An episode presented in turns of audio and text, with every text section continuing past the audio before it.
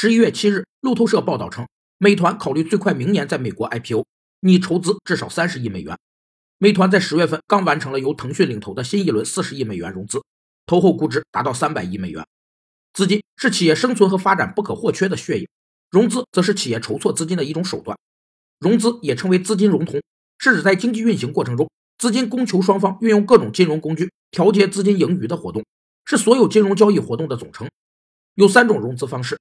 一是资本融资，指企业利用资本制度、机制和手段获取资源；二是品牌融资，指企业利用品牌优势融入其他资源。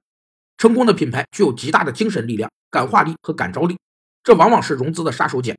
三是产品融资，指企业利用产品技术或市场容量融入其他资源，进而为先进技术配套生产条件，为占领市场配套经营条件。